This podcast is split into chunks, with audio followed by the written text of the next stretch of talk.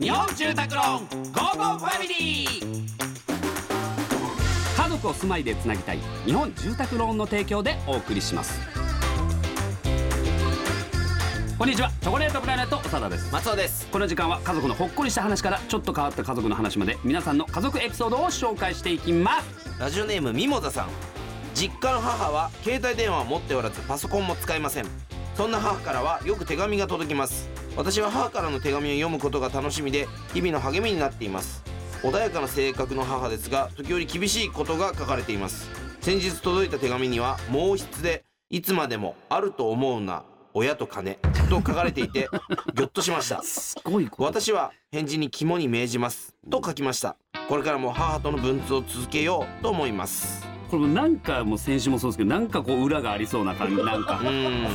これなんかこの人は気前よくやってるけどこのお母さんからしたらすごいメッセージがこもってる可能性ありますよねこれなんかね。まあでも手紙っていうのはまあいいですよね。これでやっぱうん。字うまい人はさやっぱ手紙したくないですか？俺字がさくっちゃくちゃじゃん。本当にねうん。おささんの字は本当に汚いの。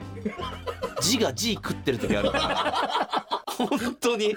どういうことえーだっていう。よ字が字もうちっちゃい通なんかすぐ食べられちゃうんだから他の字に食っちゃうのね。本当に。うん。うん本当にやったらだから今でこそその小沢さんネタ考えてくれてうん。パソコンでねうん。ネタ出してるんですけどええ。昔ペンで書いてそれをあの作家の子に渡して作家の子はそれをパソコンでうん。台本にするっていうのがあったんだけど必ず小沢さんが書いたやつが読めないっつって俺に連絡来た時あったもん。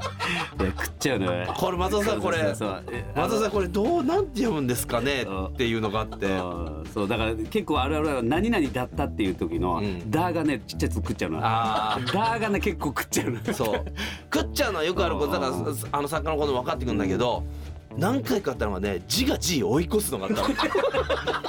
なんか何これどう読むんだろうみたいなのがあったらそれを逆にしてみたらあの分かるのよ。